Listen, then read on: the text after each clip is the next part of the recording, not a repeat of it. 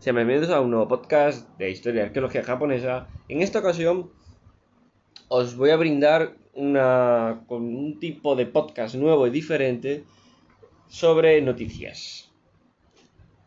En el cual pues iremos comentando, analizando las noticias como podríamos entender eh, audio noticias.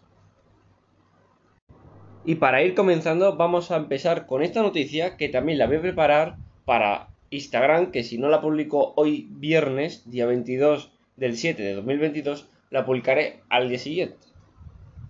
Dicho esto, comencemos. Arqueólogos japoneses encuentran una doble fila de piedras que recordaban a la cámara de piedra Koyatsu, sitio de Nakagara en y Seara, sexto recorrido. Seguramente os estáis preguntando a quién o a qué periodo, primero a qué persona y a qué periodo pertenece la cámara de piedra de Koyatsu en, en la prefectura, ¿vale? Que ahora os lo diré por aquí, más adelante. Pero vamos, que la ciudad lo tenéis aquí, el sitio de Nakagara en Isehara, ¿vale? Lo tenéis ahí. De todas formas, más adelante iremos viendo las prefecturas iremos viendo otros detalles. Eh, pero vamos poquito a poco, ¿no? Vale. Primero, ¿a qué periodo pertenece? pertenece al periodo Kofu, o también llamado periodo protohistórico, o llamado eh, megalítico, ¿vale? Porque es muy característico este periodo que ya hablaremos en futuros podcasts, de mm, las tumbas en forma de ojos de herradura, aunque ya digo que no son las únicas no son las únicas tumbas que podemos encontrar. Este yacimiento arqueológico está siendo investigado por la Fundación Arqueológica de Kanagua. ¿Vale? Esta fundación, que tiene su sede Minamiku, Yokohama, está ubicada en el sitio de Nakawara en Kyushu. ¿Vale? Recordamos, eh, un pequeño inciso, inciso, perdón, que en Japón son cuatro grandes islas y hay 6.400, por ahí más o menos 6.800 islas en total. Pero realmente todo el archipiélago donde más eh, podemos encontrar eh, el habitáculo y demás eh, están en esas cuatro islas grandes y un poco en la zona de islas Kuriles, ¿no? En el tema de la zona de Okinawa.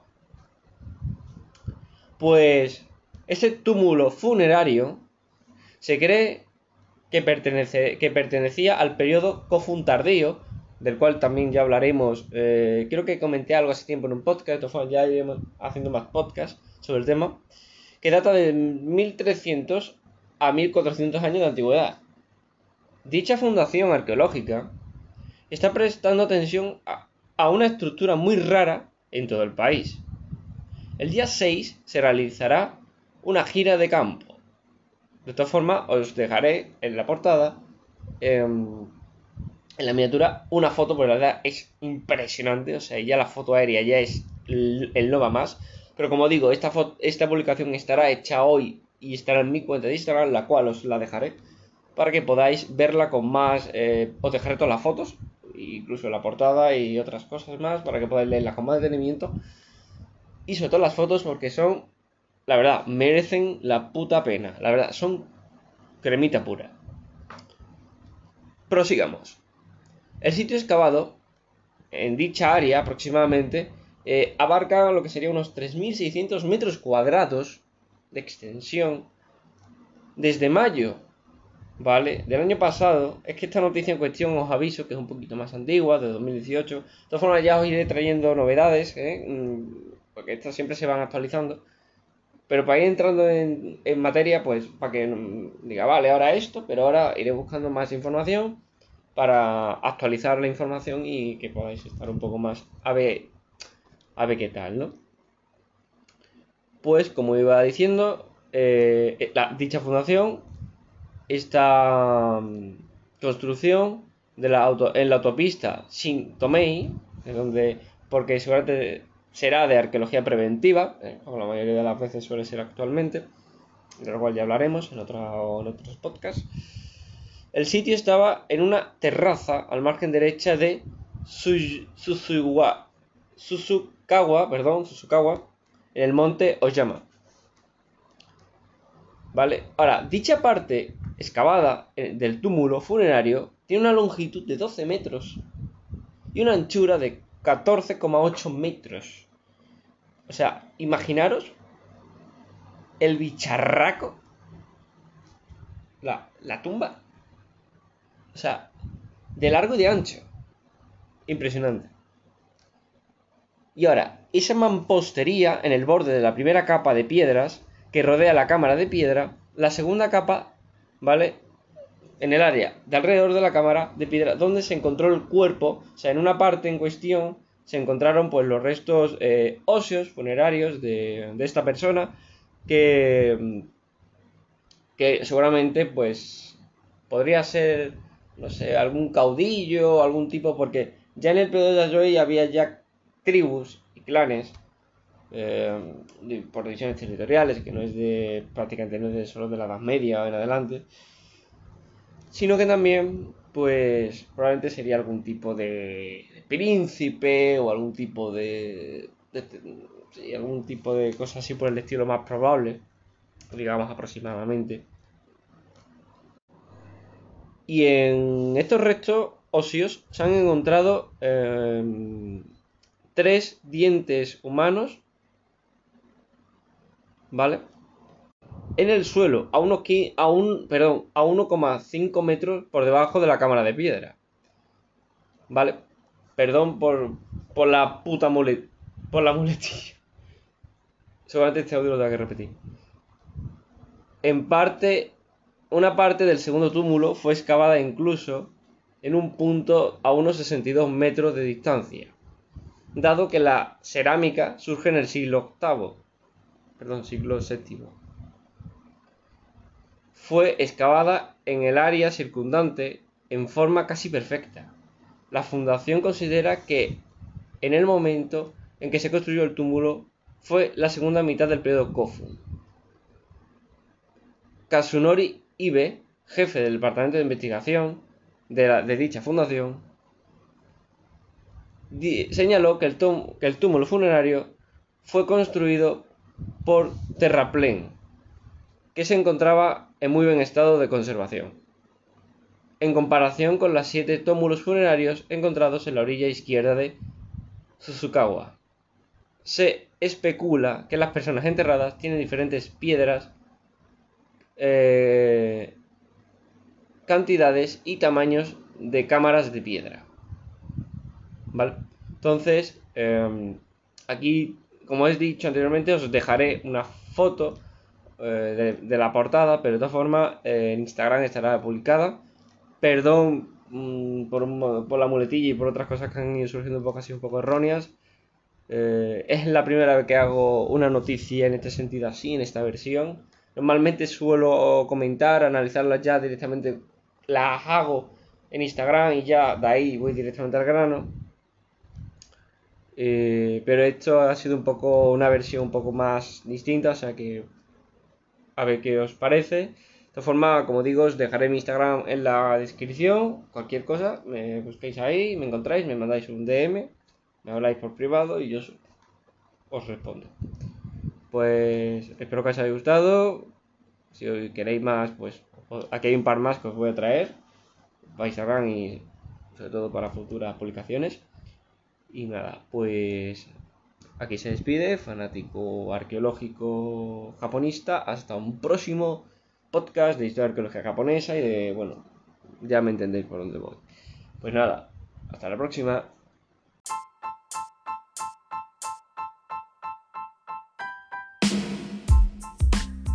Bienvenidos a un nuevo podcast de historia arqueología japonesa. En esta ocasión os voy a traer una cosa un poco distinta, diferente. Que lo he estado pensando mucho y digo, yo creo que puede estar bastante bien. Ya que os traigo de vez en cuando muchas de mis publicaciones de Instagram en versión podcast, tanto en inglés como en español.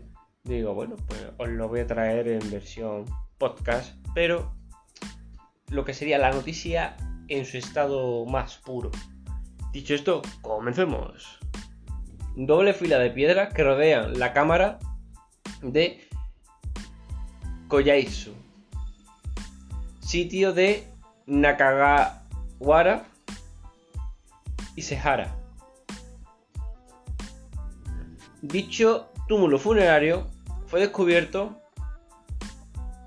y data eh, de finales del periodo Kofun, un periodo eh, protohistórico llamado también eh, del Japón megalítico.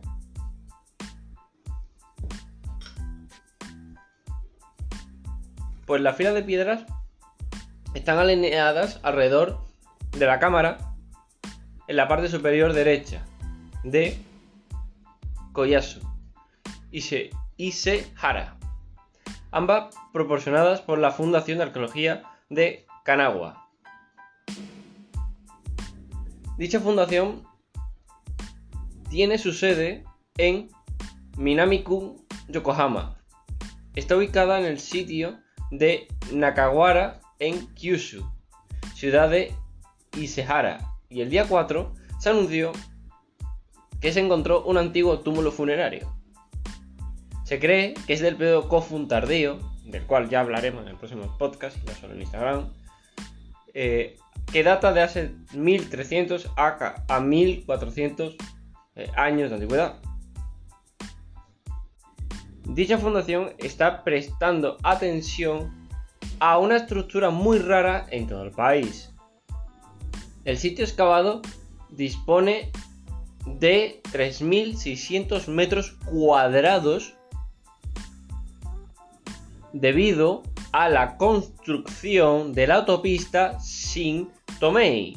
Y esto se debe a la arqueología eh, em, de emergencia, ¿no? De, para que nos entendamos, ¿no? O sea, ¿qué quiere decir esto? O sea, hay una carretera o un momento que se tiene que hacer algo y se, eh, arqueología preventiva, ¿no? Que se tiene que hacer en el momento de salvamento. A ver qué, qué relevancia tiene el yacimiento. El sitio estaba en una terraza al, margen derecho de Suzukawa, al pie del monte Oyama. La parte excavada del túmulo funerario tiene una longitud de unos 12 metros y una anchura de 14,8. La mampostería, vale, es la primera capa de piedras que rodea la cámara funeraria.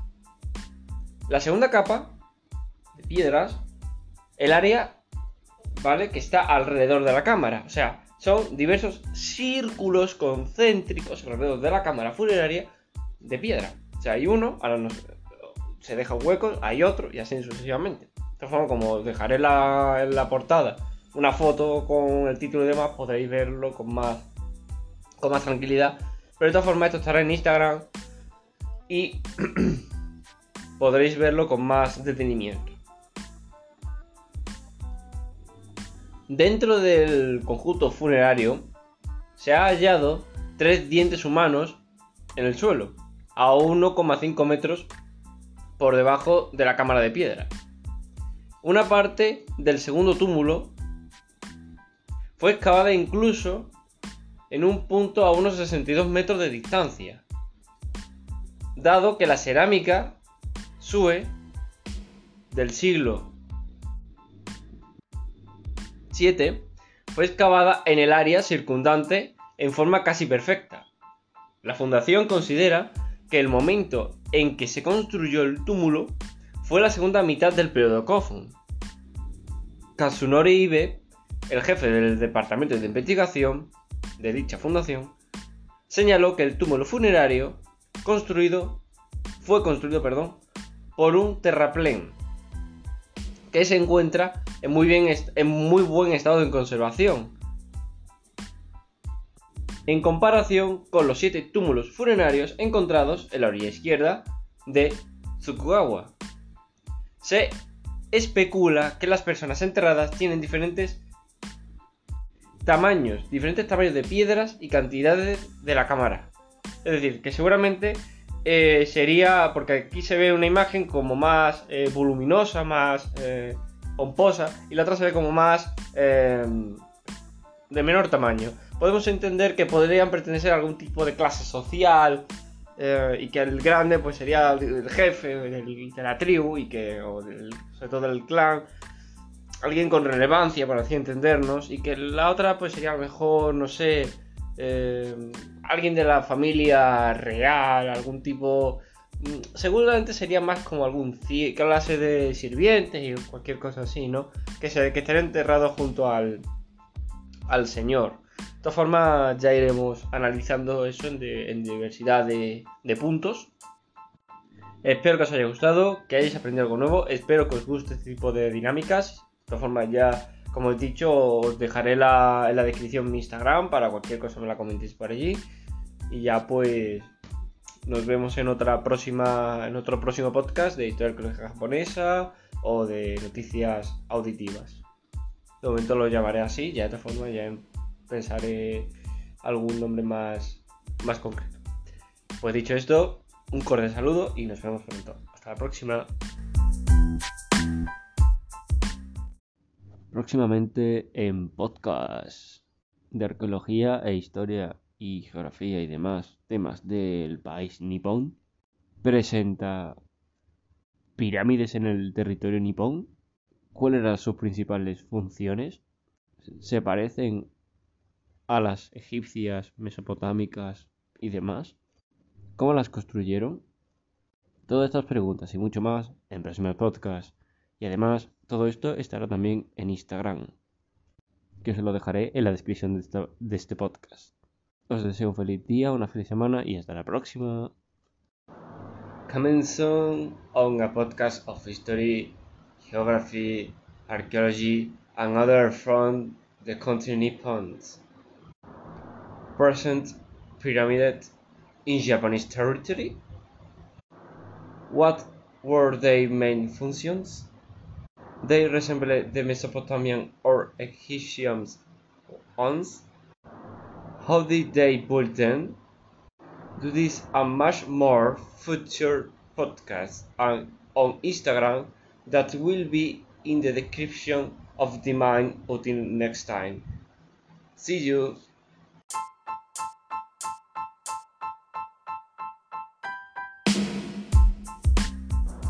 Coming soon on a podcast of history, geography, archaeology, and other from the country Nippon. Present pyramid in Japanese territory? What were their main functions? They resemble the Mesopotamian or Egyptian ones. How did they build them?